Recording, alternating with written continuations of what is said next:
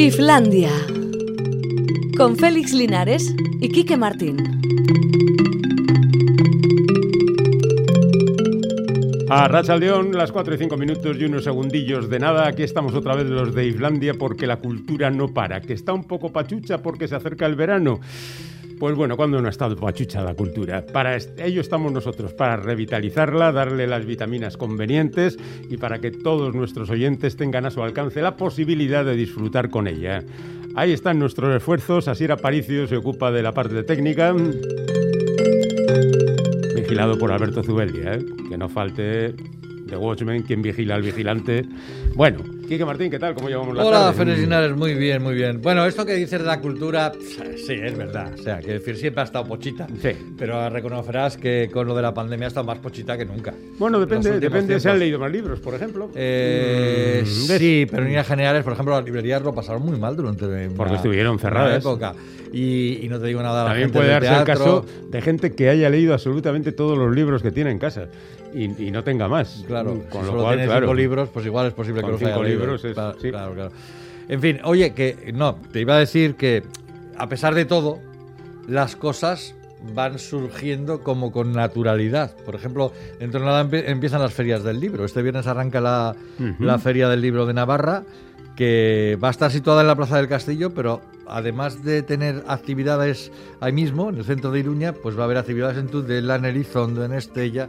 Y luego, esto es una especie de pistoletazo de salida para las ferias del libro, porque la semana que viene empieza ya la Feria del Libro de Bilbao. Sí. Y luego van a seguir una detrás de otra todas las ferias, capitales, ciudades, pueblos. Y eso, mira, a mí me alegra bastante, ¿eh? Sí, ¿eh? Sí, me alegra bastante. Pues no sé qué quieres que te diga. Ya Bueno, veremos cómo ya- van las ventas. Tú, además ya sé que tienes que pre- presentar cosas en la Feria del Libro de Bilbao Eso sí. y eso te alegra también el día. Hombre, sí, porque ahí estamos, con la buena gente que se supone que lee libros, pero... Mm. Y, y que los escribe también. A ver, sí, a- los que los escriben están en, la, en el escenario y los que los leen se supone que están en el patio de butacas en el caso de que sea una eh, la biblioteca, por ejemplo. Pero bueno, eh, que somos menos porque la pandemia hace que las medidas mm, eliminen puestos para estar allí. En fin, igual tengo yo el día hoy un poco tonto porque mm, he vuelto a revisar las cifras de la taquilla del fin de semana Mm. y oye, la película más vista ha sido Show, el remake o el reseteo que han hecho de... Pero esto será show, show 8 o así, ¿no? no, ¿O es- no? es- ¿Han, es- han decidido un- empezar? Es un remake de la primera. Ah, vale. Entonces, bueno. Uy, mira, esa la vi yo, entonces ya ¿La no voy a verla. Sí, es la única que he visto de toda Vale, la pues serie. eso te evitas. Ya, sí. Ahora la hacen Chris Rock y Samuel Jackson. Mm. O sea, que va en plan afroamericano, y- pero la historia es la misma, 270.000 euros. Mm. Luego la película de Colombo Poliamor para principiantes, que ya a una distancia casi de un tercio de la recaudación. Ya, pero en una película pones poliamor y va un montón de Ah, gente. sí. Y luego esta te va a gustar porque eh, la recuperación del viaje de Chiro ha recaudado 85.000 Oh, euros. pues qué bien. Y tú como eres fan de, Sí, sí, sí, de Miyazaki. de Miyazaki en general y, Sí. y de esta en particular. Y bueno, pues luego lo olvido que seremos y Raya y el último dragón. A pesar de que el viernes se estrenaron dos películas de animación, todavía se ve que la marca Disney sigue mandando bastante. Es curioso lo que pasa con esto de la animación, ¿eh? Que la gente sigue fiel a unos estándares especiales. A las marcas. Cuando hay por ahí eh, algunas películas de, de animación absolutamente maravillosas que además intentan, eh, no sé, imaginar otros mundos dibujados ¿eh? y puestos en animación, claro. Disney. Y sí, sí, y la gente Disney, apuesta por Pixar. Disney. Sí, Pixar. Mm, Pero por Pixar ahí. ahora es Disney también. Eh, claro, claro. Sí. Claro. Bueno, eh, ha habido alguien que se ha molestado en revisar qué es lo que leen los que mandan en el mundo. Y, por ejemplo, me ha sorprendido porque resulta que Pedro Sánchez ha citado en diferentes ocasiones a Jorge Volpi, a Javier Cercas, a Leonardo Padura, a Germán Gess, El Quijote, por supuesto, a Valle Inclán, eh, Virginia Woolf, Pérez Galdós, Stefan Zweig, em, José Saramago, Margarita Ursenar, Azaña, Billy Brandt, las memorias, eh, eh, um, Rendueles, un Mm. filósofo de última hora, Sí. y hasta Fukuyama. Se Pues ve este que lee mucho. Este hombre ha leído más que yo, casi. Sí, sí. Luego está Biden, que, puesto a ponerse exquisito, dice que a lo que le gusta es la poesía irlandesa, reivindicando sus Mm, orígenes. claro. Obama, también recurriendo a la estirpe, dice que lo que le gusta son los alegatos afroamericanos. A Obama debía ser muy buen lector, ¿eh? Mm. porque en las fiestas estas que organizaban en la Casa Blanca, los invitados decían que hablando con él en primera persona, no en los discursos, se notaba que era un tío muy Un tío leído. Muy leído, Ujú. sí, sí. Y luego está Xi Jinping, el chino, ¿Qué pasa con ese? que lee ciencia y tecnología fundamentalmente. Mm. Títulos como El algoritmo maestro. El algoritmo maestro Ostras. es aquel que va a dominar la sociedad. No me extraña que lo lea, entonces.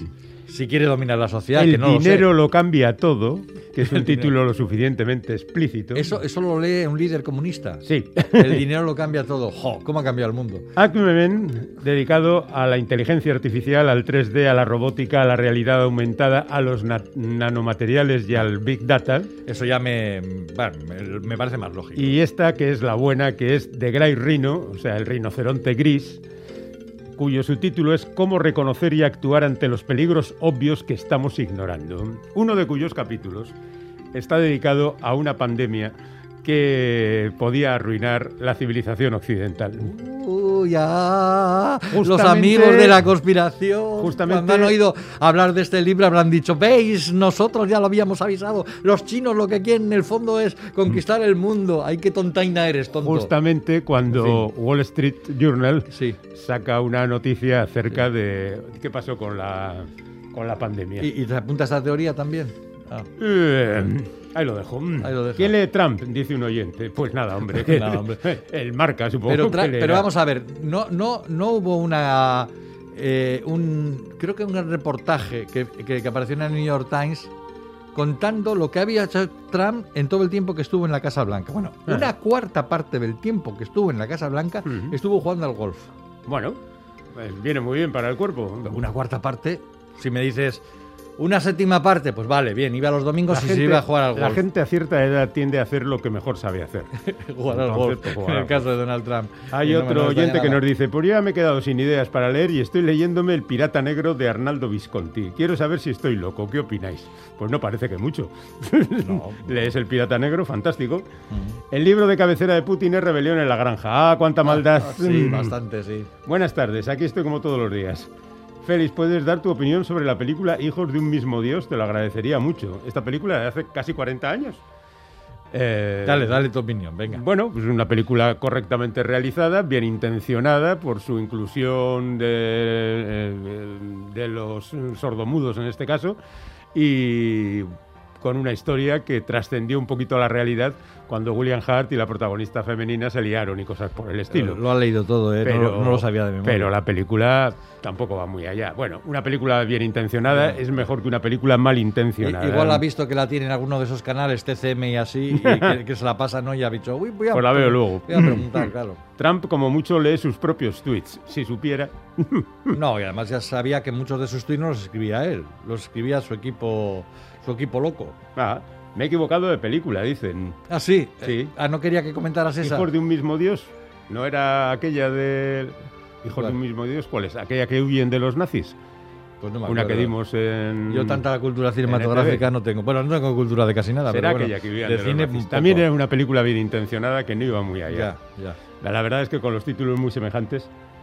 Efectivamente, 2001 sobre los nazis. Sí, bueno, pues era una película entretenida sin más. Michael York creo que era el protagonista, pero tampoco podría jurarlo ahora mismo. Es que me pilláis sin documentación. claro, ya, ya, ya. no. Hoy la memoria, cómo Ah. está perdiendo, eh, feliz. Ha muerto Enrique Molina, ¿Y este quién es? que era un actor. En realidad, él era un homeless que pasó gran parte de su vida en la calle y un día vio un- una petición de, de actores para una obra que hablara justamente de los sin techo, se presentó y después desarrolló una carrerita bastante, Ah, sí. todas casi siempre haciendo el mismo papel, ¿no? Mm. Tenía 54 años, pero claro, eh, la vida en la calle pasa mucha factura Es muy dura. y sí. al final puf, la cosa es ¿Este que complicada. vivía en Estados Unidos? No, no, este era catalán. Era catalán. Sí, a Ah, pesar pues de...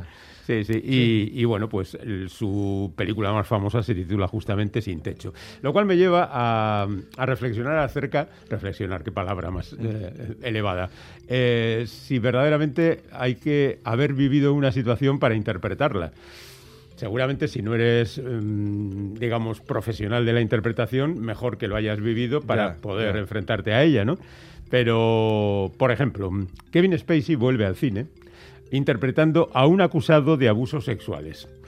Es decir, lo mismo que le pasó a él. por supuesto, en la película quedará exento de culpabilidad o algo por el estilo, sí, ¿no? sí. Y por supuesto, la película no se hace en Estados Unidos, donde estas cosas son muy serias, se va a hacer en Italia. Pero bueno, eh, hace poco leía también las nuevas incorporaciones a las diferentes colecciones de Marvel y Black Panther será guionizada por un afroamericano, Capitana Marvel por una guionista y, y así. Parece que es difícil salir del encajonamiento. O sea, mm, nosotros no podríamos hacer de millonarios nunca. No, no. Pero ¿qué, podemos esperar de un país que lo primero que hace cuando naces es etiquetarte por, entre comillas, ¿eh? La raza que tienes? Pues sí. pues bueno, esto ha yo- pasado ya con la traducción de los poemas. Sí, sí, sí, sí, pero es que lo de, la- eh, lo de etiquetar a la gente por la raza que tiene, cuando todo el mundo sabe, a estas alturas yo creo que todo el mundo lo sabe, que solo hay una raza humana. Los colores y lo demás importan un pimiento. Lo de la raza, la raza, eso es más bien una especie. Pero bueno, yo me acuerdo de Zorba el griego. ¿Qué que le decía al personaje de Alan Bates, yo nunca pregunto a nadie de dónde viene, solo me preocupa si es bueno o malo. Qué, bueno era Zorba, ¿eh? Le calaba a la gente. Ajá. En fin. La que em, tú has dicho es hijos de un dios menor, la de los sordomudos. Ah, vale.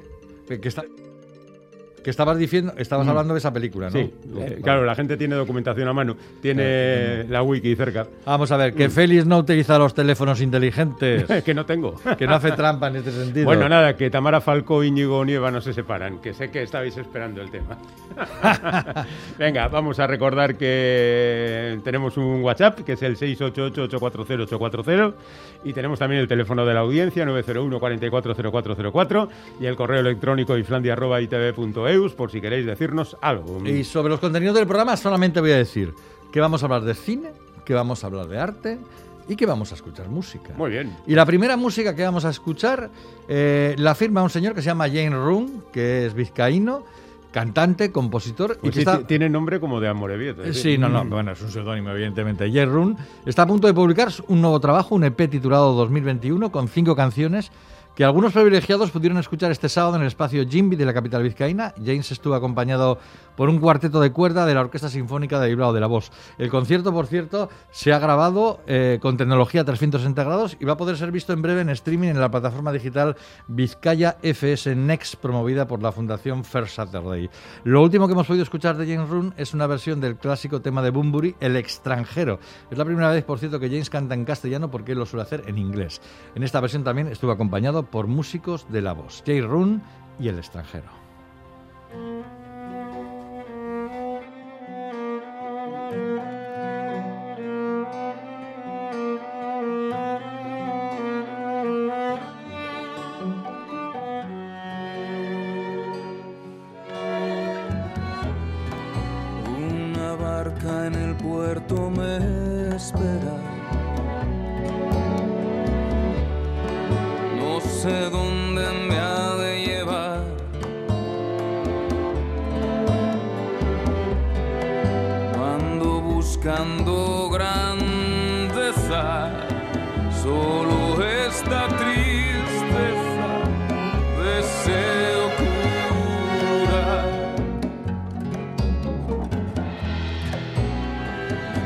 Y no pienso en la vuelta. Tampoco me apena lo que dejo atrás. Solo sé que lo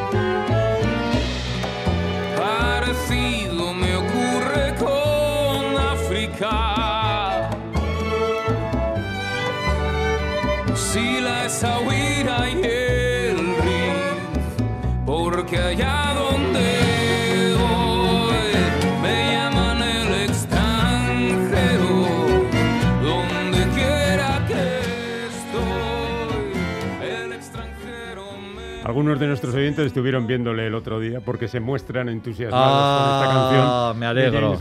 Room y nos proponen que le llamemos para el programa. Pues sí, Igual hay que hacer algo de esto. Pero vamos a esperar a que salga el disco, igual, ¿no? Y hay otro que propone una especie de discusión acerca de ¿podríais empezar a no decir afroamericanos o decir también euroamericanos? Esto nos llevaría a una discusión Uh, muy larga. muy. Igual Claro, la abordamos a- mañana. La verdad es que ahí Mm. hemos cogido eh, el lenguaje que se que Eso, instaurado en Estados el- Unidos. el- ¿no? el tópico. Mm. Cuando nosotros aquí, por ejemplo, decir la palabra negro sin ningún Para ellos tampoco tiene ningún problema. Claro, ¿eh? eh, bueno, para, para ellos entre ellos, eh, los entre- No. cuando hablan los, ne- los negros, ¿no? El Black Lives Matter. Ah, bueno, la eso, palabra black Lo que también, no puedes sí. Utilizar es nigger. Ya, o ya, ya, por el ya. estilo. Pero bueno, fin. bueno, no nos liemos. Vamos a lo nuestro que tenemos invitada. Mm.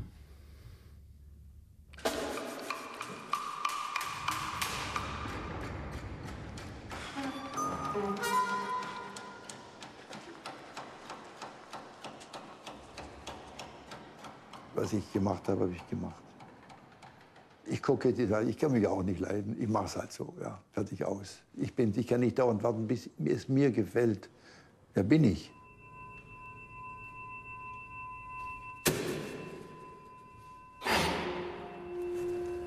Este es el tráiler de una película titulada Helmut Lachmann, My Way, de la cineasta y videoartista alemana Wiebke Poppel. Con ella arrancará el lunes 7 de junio a las seis y media de la tarde en los cines Trueba la decimocuarta edición de Dog of the Bay, el festival de cine documental musical de Donostia que nos enamora año tras año. Serán seis días en los que veremos 23 documentales, siete de ellos largos a concurso, un festival que se amplía este año con conciertos y performance y que se va a desarrollar en los cines Trueba, pero también en el principal, en Cucha Culture de Tabacalera, en el Coldo Michelena y en la Sala Dabadaba. Como todos los años habrá secciones oficiales de largos y de cortos, la sección Perfect Day, donde se proyectan documentales que han triunfado ya internacionalmente, encuentros sobre creación e industria y, como decía Félix, conciertos y performance. La verdad es que esta edición es como un pequeño milagro creado durante la pandemia, un milagro que ha tenido que abandonar las fechas habituales de enero, el tiempo del frío, para presentarse en junio, el tiempo en el que se acerca el calor. Es un placer saludar un año más a la directora de Dock of the Bay, Eva Rivera, que abandona el muelle de la bahía para acercarse al muelle irlandés. Arrachaldeón, Eva. Arrachaldeón, ¿qué Bueno. tal? Buenas tardes. Pues nada, parece que todos los que teníais cita en enero os vais viniendo para el veranillo. Pero bueno, ha costado, supongo, un riñón o algo por el estilo organizar este año el Dock of the Bay o ha sido sencillo. No, no, no ha sido sencillo y sobre todo por esta inestabilidad ¿no? que Mm. nos afecta un poco a todos y que estamos pues sin saber muy bien a qué atenernos y en cultura igual un poco más, ¿no? Claro. Oye, lo del cambio de, de- de- de fechas ha sido obligado, pero ¿este cambio viene para quedarse o, o se vuelve después a enero? ¿Cómo es esto? Pues la verdad no lo sé, eh, no sé muy bien qué va a pasar, tampoco sabemos todos los que nos dedicamos a la cultura cómo va a evolucionar Mm. esta pandemia, ¿no? Y cómo vamos a estar dentro de un año, así que vamos a, a ver qué pasa esta edición y ya veremos lo que pasa en 2022 y a ver cómo estamos también.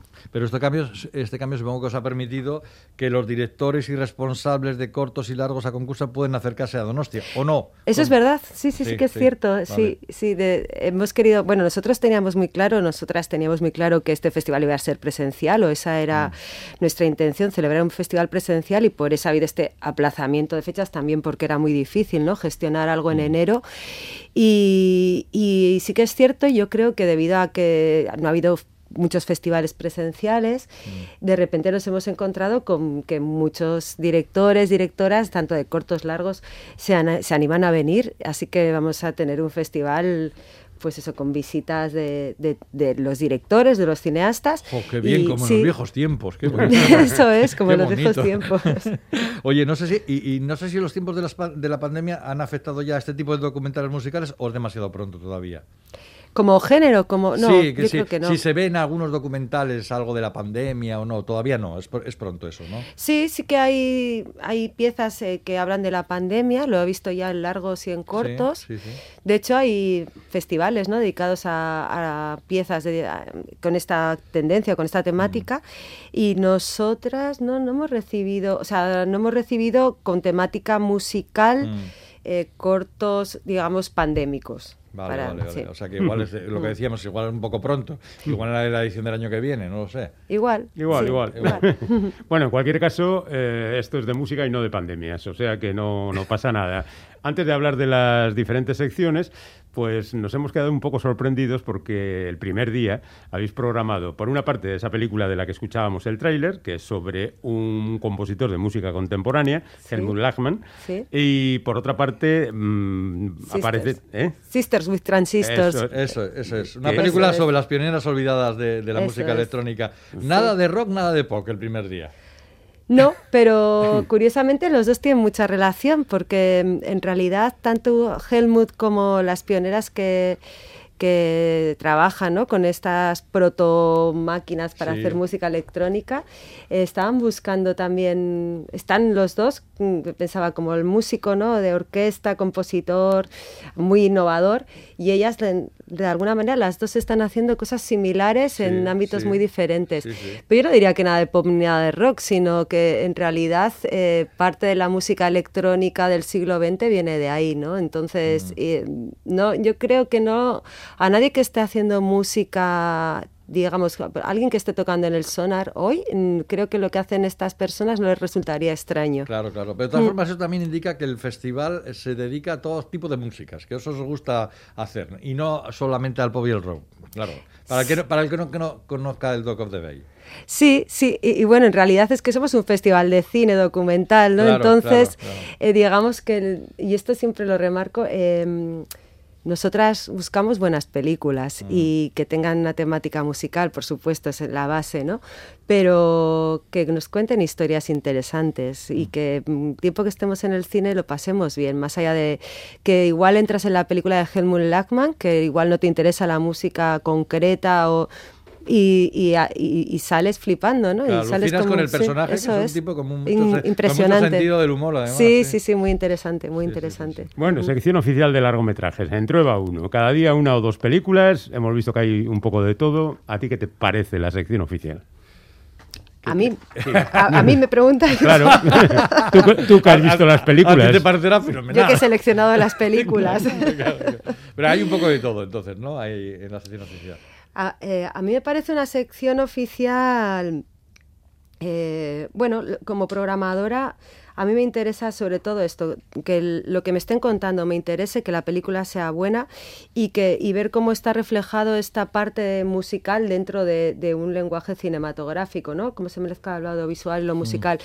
Em, sí, y bajo esta premisa, para mí todas las películas que, que tenemos son muy interesantes quiero, no sé, por llamar la atención algo, que tenemos un montón de mujeres eh, cineastas, que ah, esto también es, como una, una de las intenciones del festival, ¿no? Como ver también reflejado el trabajo de, de las mujeres dentro de este de este ámbito y, y, bueno, no lo sé, en cuanto a temática yo diría que desde lo más punk, punk en, en Casablanca, ¿no? Como sí, Punk. Esa película tiene que ser monumental, ¿no? Sí, Eso del pan en Marruecos, vamos. Sí, bueno, yo diría que es un documental subjetivo eh, donde lo antropológico y lo sociológico tiene mucho que ver y realmente ver un personaje pan que en una sociedad tan, ¿no? Como limitante y con las circunstancias de Casablanca y, bueno, marroquíes, pues eh, en realidad es algo muy complicado y como este personaje, Stoff, eh, vive en esa búsqueda de su propia identidad ¿no? y de quién es a través también no solamente de la música, sino de lo que supone eso en este momento histórico y en esta sociedad, ¿no? Bueno, esta sociedad de Casablanca. Pero eso, tenemos reflejadas muchas escenas, eh, tanto, pues eso, gente que está haciendo cosas muy jóvenes, por ejemplo, eh, Julia Colom, con el documental de Sempre di Jones de, de Joan Porcel, o The Sound is Innocent, ¿no? República Checa, un documental que también investiga sobre, es un ensayo fílmico sobre el sonido y cómo se construyen músicas, melodías, cómo, cómo eso va evolucionando, cómo las máquinas hacen sonido.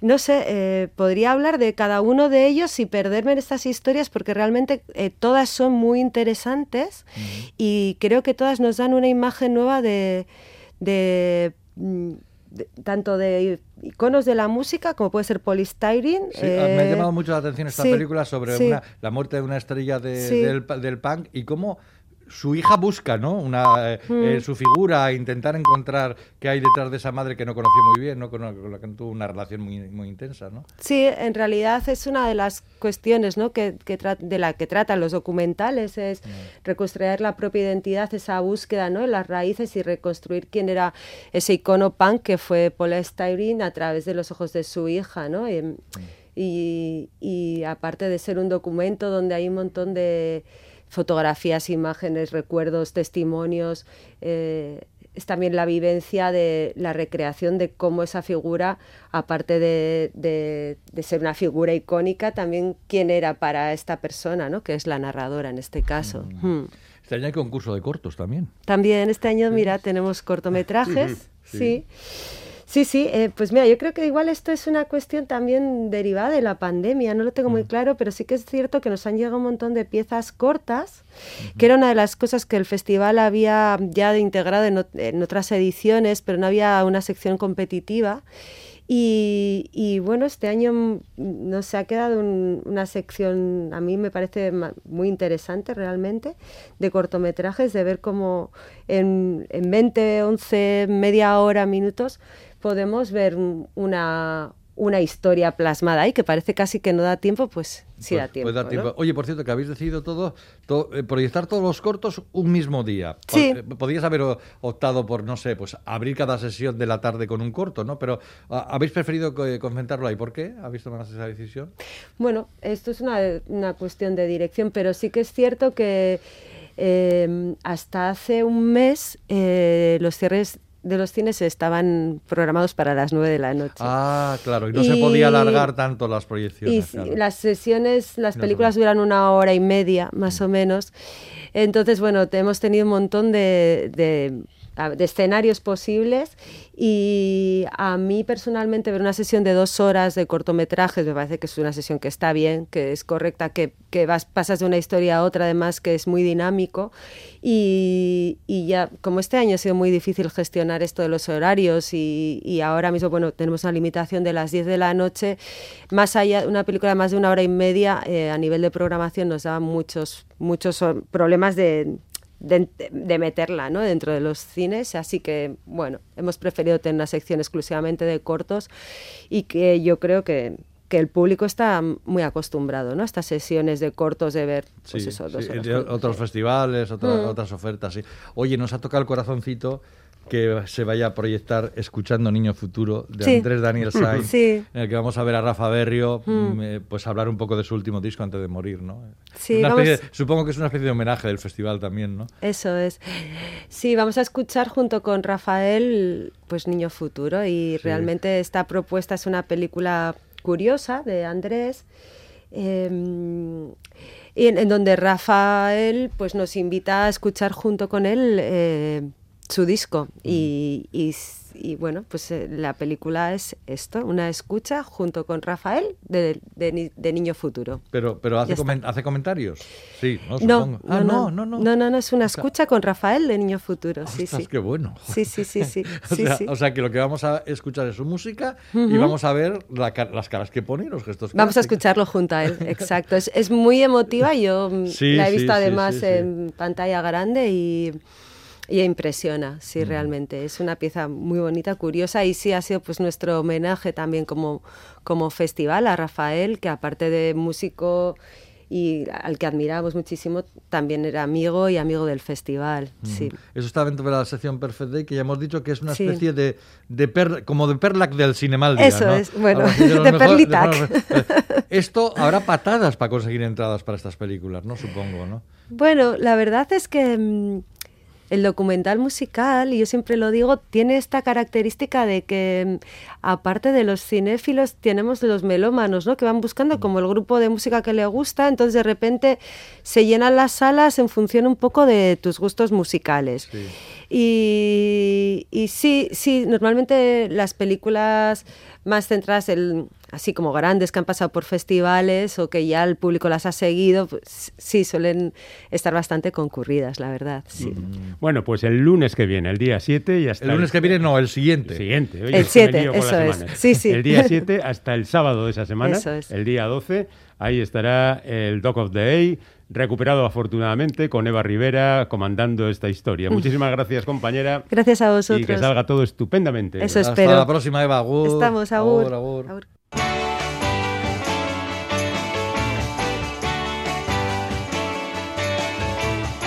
Islandia, donde hasta lo cursi es cool.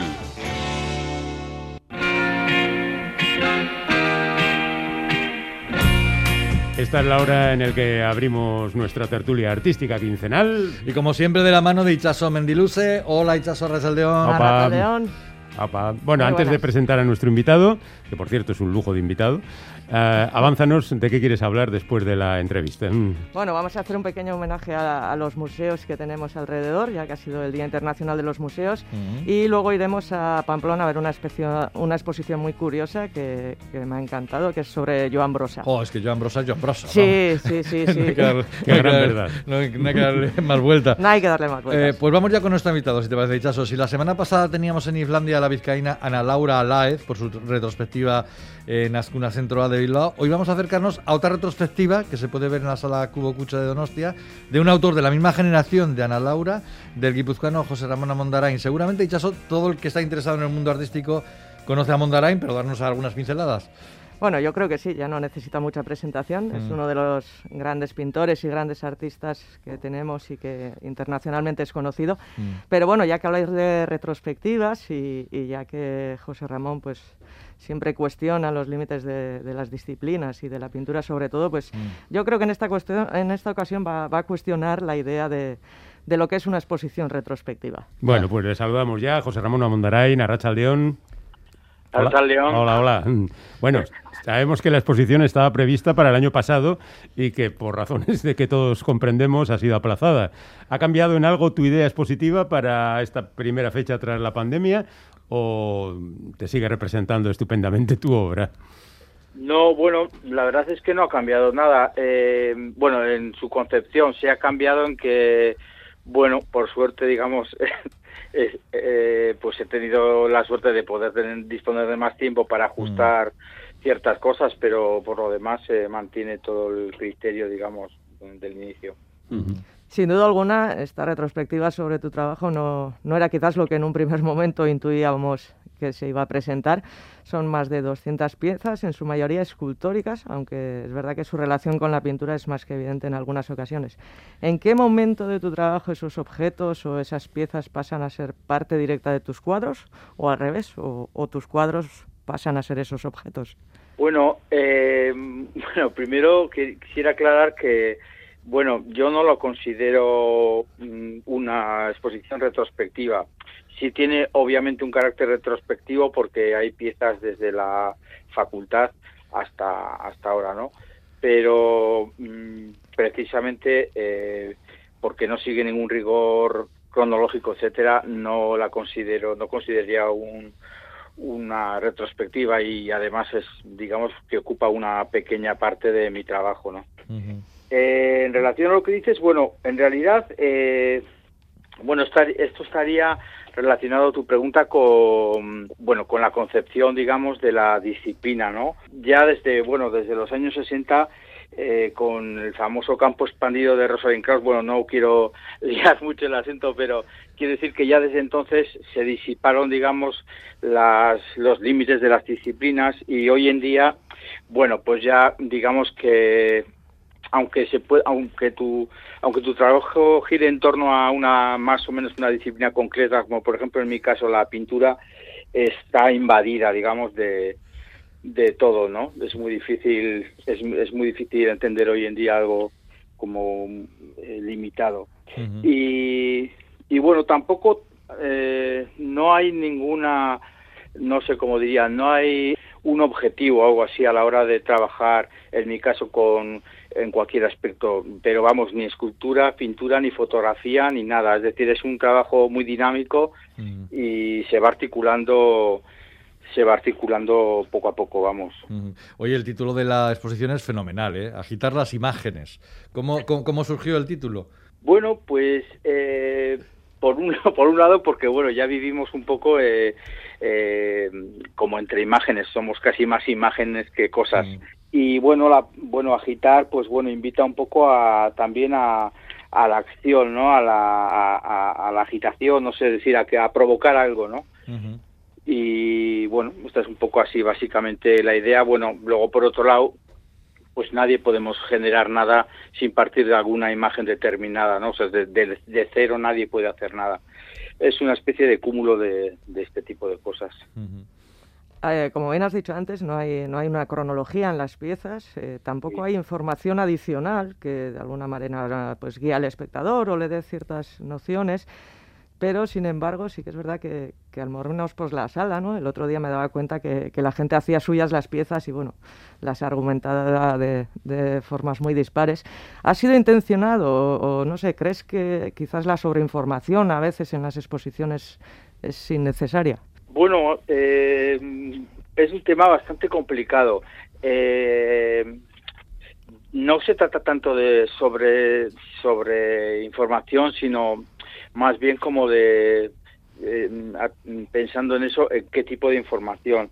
la idea, digamos, es del artista en general, bueno, digamos siempre, es generar un vínculo, no una es una cuestión de es una especie de disposición proposición algo así. Entonces el, el, espectador como tú bien has dicho bueno cada uno se monta su película Y, va, articulando precisamente una de las cuestiones que a mí más me ha interesado de esta exposición es el que el que fuera de la cronología digamos pues puedan suceder cosas entre piezas mm, mm, pues no sé con 15 o 20 años de, de distancia no y, y, es un poco el espectador, es casi como darles una oportunidad a las cosas para que cobren sentido a través de, del, del espectador. Y respecto a la información, bueno, mira, te diré una cosa para ver si no lo podemos, a ver si podemos ponerle imagen, pero siempre esto se trata del arte, vamos a decir, plástico o, o visual que se dice ahora, ¿no?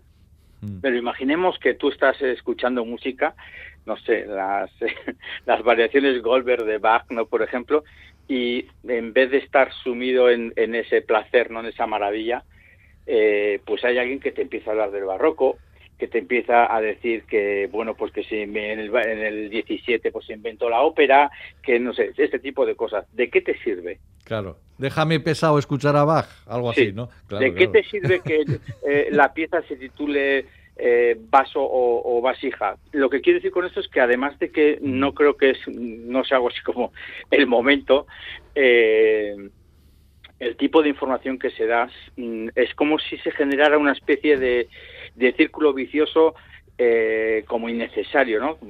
Si escuchamos una, una, un guía en el Prado, ¿qué te cuenta del cuadro? ¿Con quién se acostó Goya? En qué año se quedó cojo, en qué es sordo, mudo, eh, no sé cómo decirte, ¿de qué, nos sirve todo eso? Ya, ya. bueno. que la composición es triangular. Hmm. Pero vivimos en el mundo de los datos y, eso parece que es como obligatorio. En cualquier caso. El didactismo obligado casi. Eh, en la sala Cubo Cucha de Donostia, ahí está esta exposición que recorre parte de la obra de José Ramón Amondaray. Muchísimas gracias, José Ramón. Bueno, muchísimas gracias a vosotros y a todo aquel que, que pueda tener cualquier interés en relación a mi trabajo. Seguro que se va a amontonar la gente.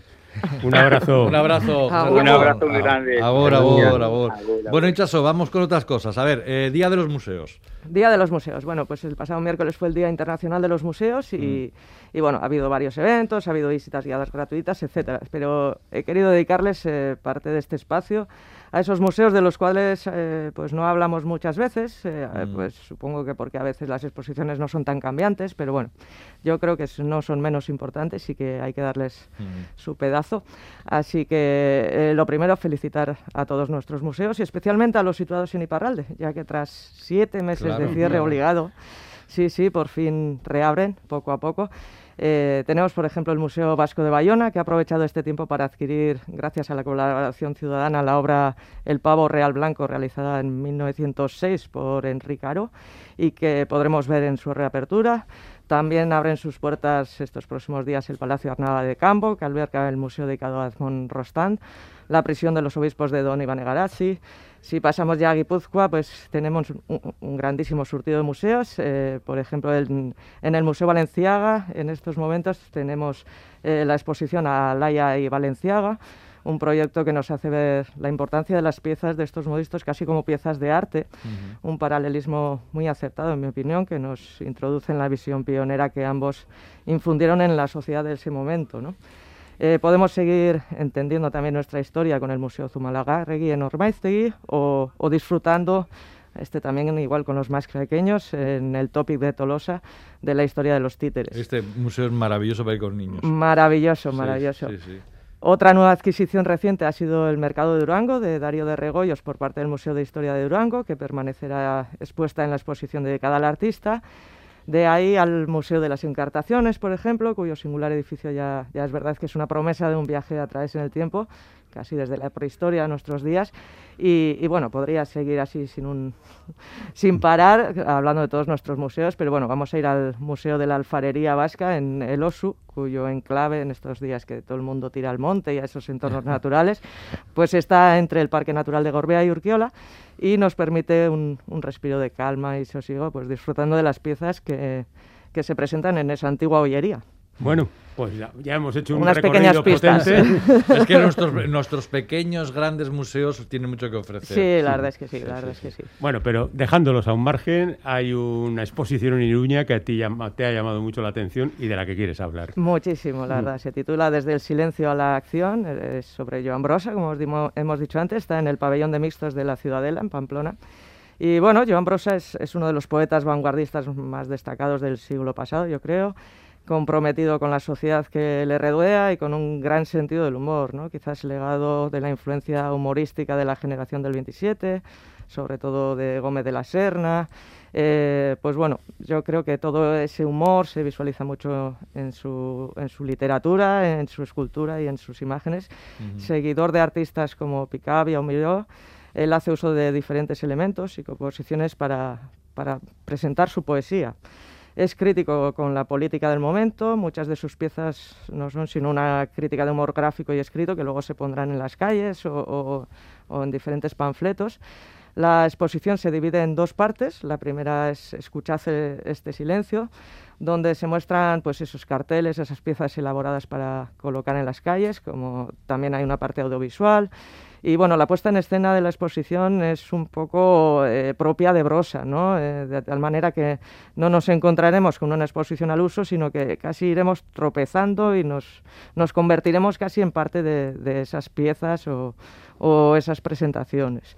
La segunda parte, titulada Escena, personajes brosianos, sí que es verdad que destaca ya por su parte teatral. Eh, Brosa escribió varias obras eh, e incluso puso de manifiesto sus dotes teatrales en, varias eh, grabaciones con su entorno más próximo. Y este apartado además presenta un elemento más lúdico quizás, con los llamados poemas objeto. Yo creo que sin duda para, pues como bien mm. habéis dicho antes, ¿no? Para quienes no lo conozcan es un buen momento para conocerlo y, quienes lo conocemos yo creo que la visita es, infalible, hay que, hay que ir porque es, muy divertida y, bueno, muy interesante de, descubrir esa pues parte de prosa. Pues ahí está esta recomendación multifacética que nos ha hecho nuestra amiga Ichaso una vez más. Ichaso, muchísimas gracias y hasta dentro de dos semanas. Besos. Bye. Besos. Agur.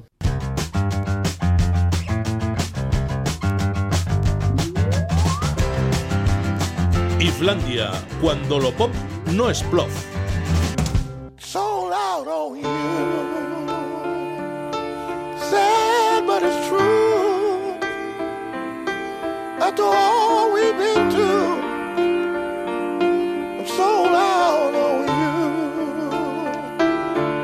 You. Put me through hell, got me under your spell. No matter how hard I try to hide it, the whole world can tell. It just ain't no way. No matter how hard I pray, there ain't nothing I can say that's gonna save us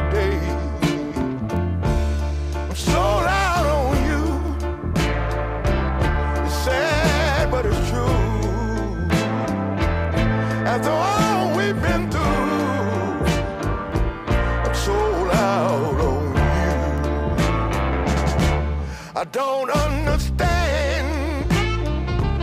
You got my heart in your hand. I'm doing the best that I can, but I'm only a man. Bienvenidos al sur. Aquí estamos, recién salidos de la jungla sonora, Joseba Martín, Arracha León. Hola, buenas tardes, y flandeses, ¿qué, tal? Qué bien suena esto, ¿eh? Suena, como dice Félix, al sur Al de sur. los Estados Unidos, suena al soul, al gospel, al blues. Estamos en el área de Luisiana y estamos con un señor veteranísimo que se llama Robert Finley, pero que curiosamente, después de muchísimos años en el circuito, este es solo su tercer disco. Porque, bueno, pues eh, ha estado actuando mucho, pero él trabaja fundamentalmente como carpintero. Así que en cierto momento, Ford. pues eso, eh, se cruza en su camino el típico señor que le dice, oye, tú tenías que grabar un disco con esa, con esa voz, ese estilo, tocar la guitarra.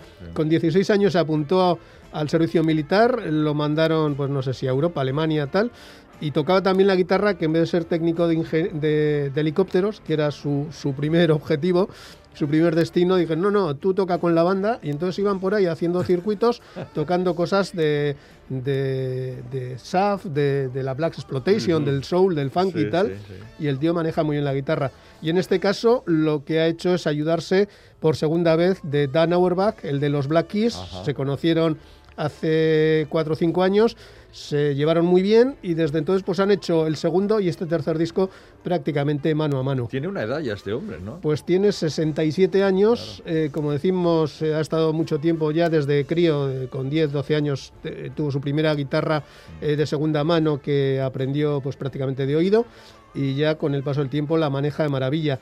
Así que ha estado en ese circuito un poco alternativo de, bueno, trabajo de día y cuando puedo me muevo, me muevo aquí por los locales cercanos de noche Sí. y, y- y bueno, como carpintero hasta que un problema con la vista, un problema con un glaucoma, pues le quitó un poquito de esa parte. Entonces recurrió un poco a estas fundaciones de ayuda a músicos de blues con pocos recursos y le pusieron en el mapa y así llegó ese primer disco que se grabó hace cinco años en Memphis. Este último lo ha grabado en Nashville con un montón de excelentes músicos, con Dan Auerbach eh, tocando y, ayudando y en la composición ¿no? Y produciendo produciendo. Así Sí. que todo está de maravilla. Es verdaderamente espectacular. La voz, la guitarra, los arreglos, esa mezcla de soul psicodélico, de country blues, soul sureño, rhythm and blues, eh, gospel también hay un poquito. Todo eso se mezcla con una naturalidad asombrosa. Eh, El título del disco tiene un punto también. Sí, Sharecropper's Son, hijo de un aparcero, que es eh, como el año pasado que, que el hombre pues ya había despegado con ese segundo disco, Dan Auerbach ahí ayudándole, incluso a veces compartían escenario, con lo cual la gente se maravillaba, ¿no? Porque es un Oiga, mira, Black mira, Keys, está- está Black Keys Black es un grupo que Sí. casi puede llenar estadios y demás, Sí. y de repente estaban ahí los dos mano a mano, pero eh, la pandemia le paró todas las máquinas y, le ha dejado un poquito fuera de, fuera de onda. Así que se dedicó un poco a escribir canciones autobiográficas y el título general es eh, Sir Cropper's Son, hijo de un, de un aparcero, de la persona que alquila un terrenito allí para trabajar en el campo al señor de la pasta. Y son canciones muy autobiográficas, pues porque era lo que tocaba, ¿no? Estando en casa contigo mismo y bueno, pues voy a contar mi vida en estas diez maravillosas canciones. Bueno, y, y la primera, ¿cuál era? ¿De qué hablaba? ¿De qué iba? La primera era un poco una historia de amor un tanto trágica, Sauletat on You, puse mi alma en ti, algo así, con ese toque de soul psicodélico, esa guitarra de Dan Auerbach eh, que le da un toque así como más contemporáneo. Y si te parece, vamos a escuchar la canción que le da título, esa canción autobiográfica de este chico de gente que viene del campo.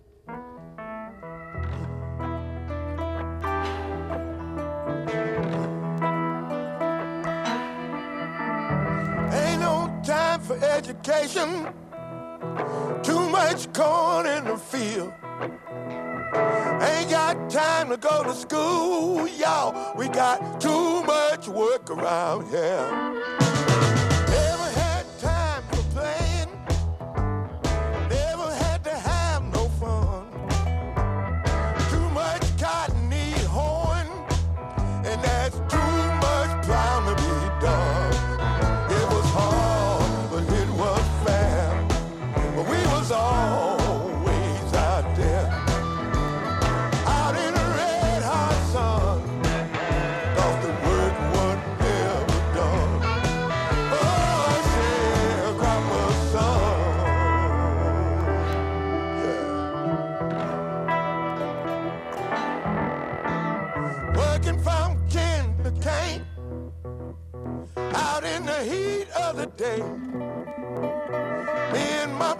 We was praying for rain, cause we still got.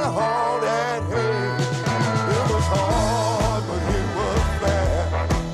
We was always out there. Pues suena jovencito. Una, con una voz verdaderamente particular de Sí, ese como, tipo. como- como muy rota, ¿verdad? un poquito rota. Eh, Sí. yo creo que uno de los aciertos que tiene Robert Finley es la capacidad que tiene para, para expresar esas emociones que llevan las letras en, su texto. Es decir, que no es un cantante purista de gran voz, sino que se mete en la canción y, te va metiendo a ti a la vez que, la escuchas. Hay momentos que te lleva por ese blues del pantano, eh, que nos recuerda un poco. Hay como varios referentes que vamos encontrando: Tony Joe White, Curtis Mayfield, Al Green.